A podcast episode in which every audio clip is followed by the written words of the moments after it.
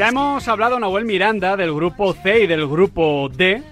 Ya 4 de 8, ¿eh? Ya Dos grupazos, ya hemos llegado a la mitad. Quedan pocos días para la Copa del Mundo, para una Copa del Mundo diferente. Esto es obvio, ¿no? O sea, es muy diferente por demasiados motivos. Hay alguno bueno, hay bastantes malos, hay que ser honestos. Pero bueno, el caso es que es diferente, sobre todo para los futbolistas.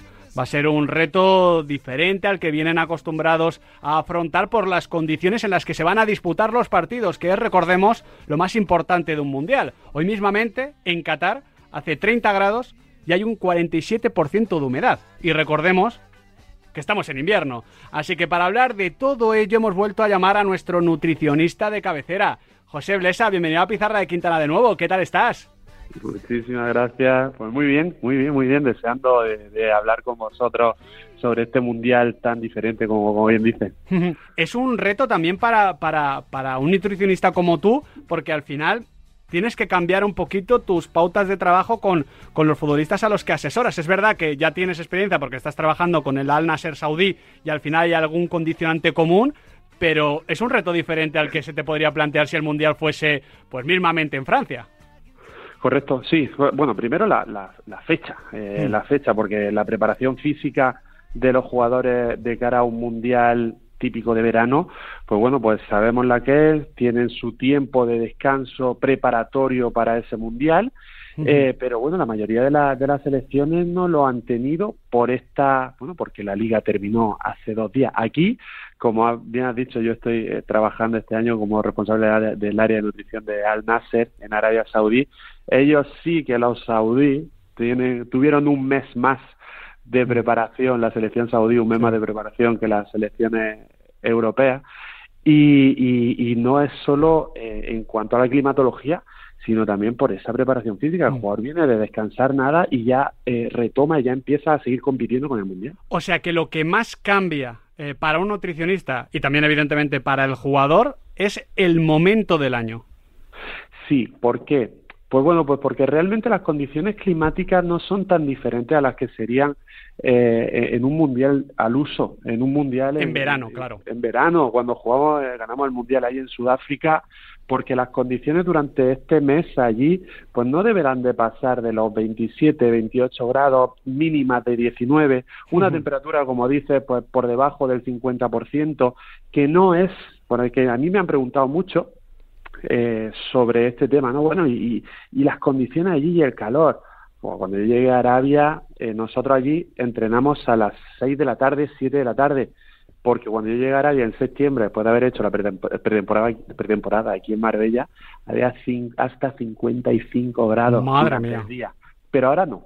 Ahora, climatológicamente, no es un mundial diferente al que podemos encontrar, incluso, fíjate, te diría, hasta más favorable que el que podemos encontrar, por ejemplo, pues en, África, en, julio, ¿no? Claro. Eh, el tema, eh, José, es que eh, el hecho de que sea el Mundial a mitad de temporada, nosotros, a ver cómo lo enfocas tú, ¿eh? pero nosotros, desde el punto de vista, digamos, poquito más táctico, más futbolístico, entendíamos que podía ser positivo para el espectáculo porque los jugadores van a llegar en un momento de, pico de forma, podríamos decir. O sea, ha habido mundiales donde las grandes estrellas, que son las que están acostumbradas a jugar muchos partidos, y además muchos partidos importantes en abril y mayo, que es cuando se decían los títulos, pues llegaban fatigadas. Ahora, eh, más allá de casos concretos, todos los cracks llegan en un momento culmen. Entonces, por eso entendíamos que era bueno ese momento del año.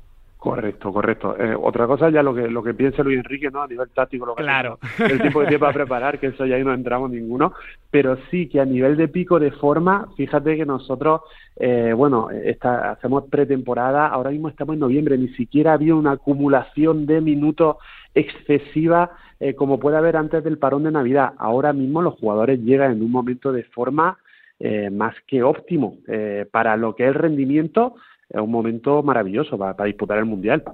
Oye, a nivel logístico, eh, ¿cómo es la coordinación entre el fútbol de clubes y el de selecciones? Igual que se hace un seguimiento de lo que es, por ejemplo, la preparación física. Estamos viendo, por ejemplo, que el Barça manda un preparador físico con Ronald Araujo para seguir la evolución. No sé a nivel de, de, nutrición, que también es otra parte, al fin y al cabo, de la preparación física, si se hace algún tipo de seguimiento o algún tipo de coordinación entre el fútbol de clubes y las selecciones.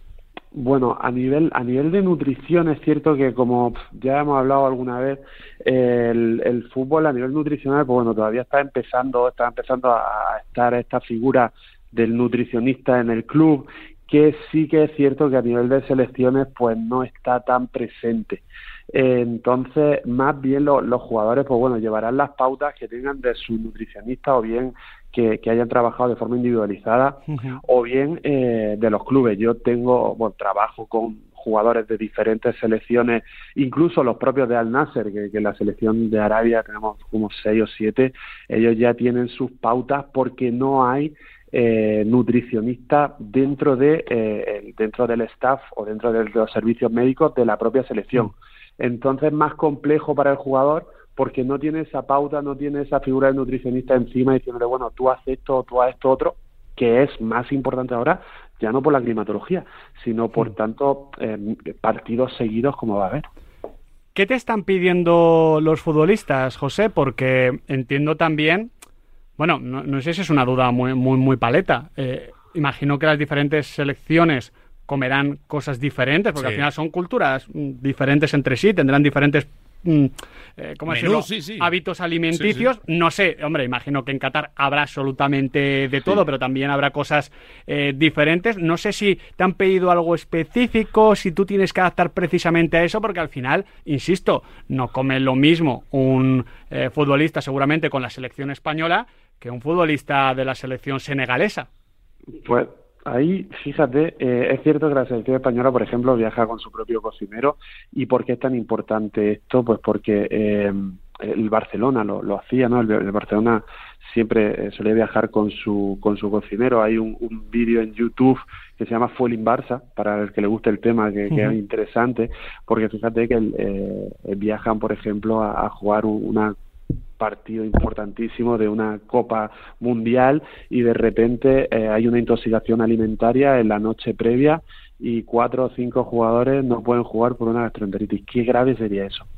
Hmm. Pero es cierto que la mayoría de las selecciones lo que tienen, bueno, los que tienen su, su aunque tengan sus cocineros, eh, la comida está estandarizada sí que puede haber algún día libre y algún día en el que bueno, la selección saudí utilice, mm. bueno, nosotros utilizamos algunos platos típicos para el día post partido, eh, que hay cuscús, que hay cordero, que hay, que bueno, que aquí se utilizaría otra, otro alimento, pero no hay diferencia hoy en, hoy en día en la alimentación que podemos tener, por ejemplo, en Al Nasser y en la mm. alimentación que podemos tener en un hotel en el Real Madrid. Lo, que entiendo es que eh, la, la, alimentación prepartido de la competición es la misma, pero el, el, el, el día, eh, ¿cómo, ¿cómo, se dice? Chin mil, ¿no? Eh, sí. El, día libre, el día libre es ahí donde, claro, cada uno eh, tira lo que le gusta. correcto, cada uno tirará en su cocinero y sí que probablemente, pues fíjate, como hacemos nosotros, eh, pues para comer, como aquí pues muchas veces pues se recurre a pizza y se recurre a alimentos que, bueno, que no son tan saludables. Nosotros allí dentro de las opciones que había, pues sí que hay un plato típico de, de cuscús con cordero que está buenísimo y una reposición estupenda, pero normalmente lo que tú te vas a encontrar en el, en el hotel, pues va a ser eh, buffet con arroz, pasta, patata, eh, pollo, pescado a la plancha, verdura, mucha fruta, eh, zumo, prácticamente lo mismo en, todas las selecciones. Qué bueno. Justo esto, esto, me ha hecho pensar en el famoso partido de la pizza de Michael Jordan, ¿eh? que, dice voy, a por una pizza, ¿no? De, bueno, voy a darme el permitido, creo que en un sexto partido contra Utah Jazz. Michael, Michael creo que... No le afectó mucho. Podía hacer lo que le daba gana, pero claro, podía marcar no sé cuántos puntos con 39 de fiebre, quiero decir. Eh, Michael Jordan comía aparte. No. Efectivamente, Ayer me comentaban de, un, deportista, el mejor del mundo, el crossfitter mejor del mundo, que decía, eh, un compañero me contaba, tiene tres nutricionistas. Ah, mira. Eh, y le hace caso al que le da la gana. No, olvídate, le hace caso al que le da la gana. Es el mejor del mundo. Da exactamente igual. Ahí nuestro trabajo es inservible. La, nutrición de, de, Messi, nosotros poco podemos intervenir en que Messi sea Messi. Ahora, en el 99% de los mortales sigue interviniendo. Me, me, gusta, ¿no? Porque tienes tres nutricionistas. Oye, a ver qué hay hoy. No, pasta, eh, hamburguesa, brócoli. Oye, es que hoy le voy a hacer caso al B. Eh, parece un poco la, escena esta de, de, malditos bastardos, ¿no? De que Hitler se reúne con los altos mandos para, para pasar de todos ellos al final, ¿no? Pero, Efectivamente, efectivamente. Para pasar de todos ellos muchas veces eh, lo que decimos desde que bueno que nos atribuimos medallitas que no nos corresponden de, este jugador ha mejorado porque está comiendo el brócoli que yo le dije que le hace cúrcuma venga ya por favor intervenimos todo en, la mejora del, del, rendimiento y por supuesto lo que un jugador hace que sea bueno pues en sus capacidades técnico-tácticas obviamente entiendo que donde más podéis influir, José, es durante el partido. No sé qué le recomendáis a los futbolistas en estas condiciones de, mucho calor que produce desgaste. No sé qué le recomendáis sobre todo para regenerar y mantener los niveles de energía. Bueno, pues mira, es fundamental que optemos por alimentos ricos en micronutrientes, sal minerales, electrolitos, eh, como, como fruta y verdura. Van a generar, van a crear mucha oxidación y entonces después, aparte de recuperar, que sabemos que lo más importante es el carbohidrato, ese tan ese olvidado y que le tenemos tanto miedo, pues va a ser fundamental que haya una alta carga de, de energética, que coman lo suficiente para recuperar y además principalmente de carbohidratos y luego pues eh, que utilicen pues eso, que consuman muchas frutas, que consuman muchas verduras, que repongan rápidamente, que se rehidraten muy rápidamente y, que además pues sean con bebidas que tengan esos electrolitos. ¿Por qué? Pues porque dentro de tres días vamos a volver a competir. Entonces debemos de estar con el depósito de gasolina lleno dentro de tres días. Y es mucho más difícil que eso se consiga que si jugamos cada seis o siete días. Y, no sé hasta qué punto eh, puede afectar a nivel físico las condiciones de Qatar. Es cierto que siete de los ocho estadios están climatizados y el que no lo está es porque está eh, justo al lado del agua y mm. entienden los organizadores que, va a estar bastante refrigerado. No sé si os ha tocado con Al Nasser jugar en algún estadio de este tipo y si realmente eh, afecta para bien al desarrollo del juego. En, Qatar va a haber uno, bueno, están climatizados a 27 grados. Es decir, que las condiciones eh, son maravillosas. Además, os pongo en situación, pues, bueno, para todos los oyentes que, no hayan estado en, estos países, en Arabia Saudí, en Qatar. que realmente somos, somos la mayoría. Sí, sí. La mayoría. Yo, ahora, porque he estado. Eh, normalmente la vida del jugador es del hotel, que allí lo que hay unas temperaturas bajísimas, por tanto lo que hay que tener cuidado también allí es, con, con el sistema inmunológico, con que el jugador se mm. ponga, con que el jugador enferme, porque pasa de eh, un frío horrible, incluso estando en la habitación, eh, a, de repente temperatura muy alta y humedad, pero sobre todo en, en, los meses, como te digo, pues hasta el mes pasado. Pero a partir de ahora, el jugador prácticamente de las condiciones climatológicas que va a haber en Qatar ni se va a enterar. Sí que, sí que es, va, va, a sudar, sí que va a necesitar recuperar, que va a necesitar reponer, que como te digo, lo importante es, es ese tiempo tan cortito, pero en cuanto a las condiciones que nosotros podemos imaginar de esos países del Golfo Pérsico, olvidado, porque, porque ni, la, ni las van a ver, ni las van a notar, ni, ni van a darse cuenta el que no haya estado allí este ahora de, ostras, pues está bastante cómodo aquí, vete en agosto.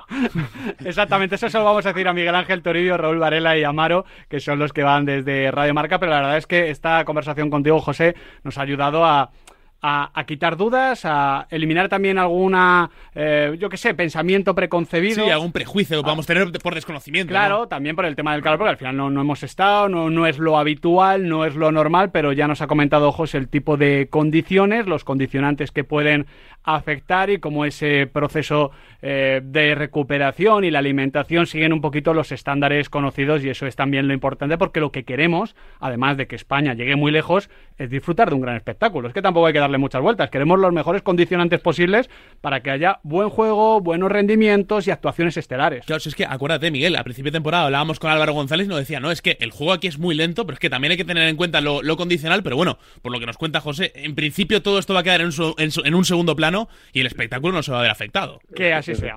Efectivamente, Garbarito además lo tenemos con nosotros en el norte. Eso es. Y que ya trabajaba, como sabéis, conmigo desde, hace mucho tiempo, hemos coincidido los, los, dos allí.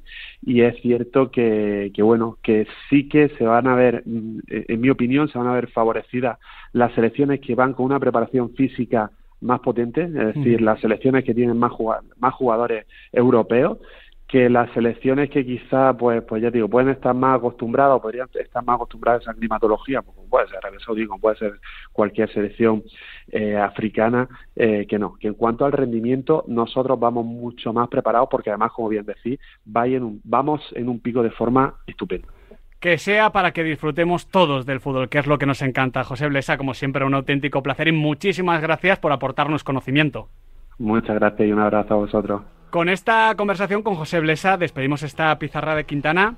Nutritiva. Sí, una pizarra de Nutritiva. Quintana que entretiene, pero que también educa, ¿eh? Claro, somos periodistas, ¿no? Hombre, para No eso- solo somos para eso comunicadores. estamos a veces. A veces hay que hacer preguntas, yo de verdad, o sea, lo hacía desde, desde el puro desconocimiento, a veces creo que eso también ayuda a entender un poquito y la verdad es que me quedo más tranquilo. Oye, y, y si al final hace calor, llamaremos a José y le pasaremos la factura. ¿no? Hombre, te diré y te contaré vía Álvaro González. Bueno, el caso es que nosotros nos vamos, ya sabéis, si os habéis perdido el análisis del grupo C y el grupo D, Spotify, iVoox, Google Podcast, suscribíos que queráis. a partir del próximo domingo, de este domingo de hecho, de 10 a 12 de la noche, Domingo. hay pizarra mundialista. Nahuel, muchísimas gracias. Un abrazo grande. Mañana, como diría Adrián Blanco, más y mejor, porque mañana tenemos un enorme protagonista. Otra vez aquí en la pizarra de Quintana, en Radio Marca, la radio del deporte.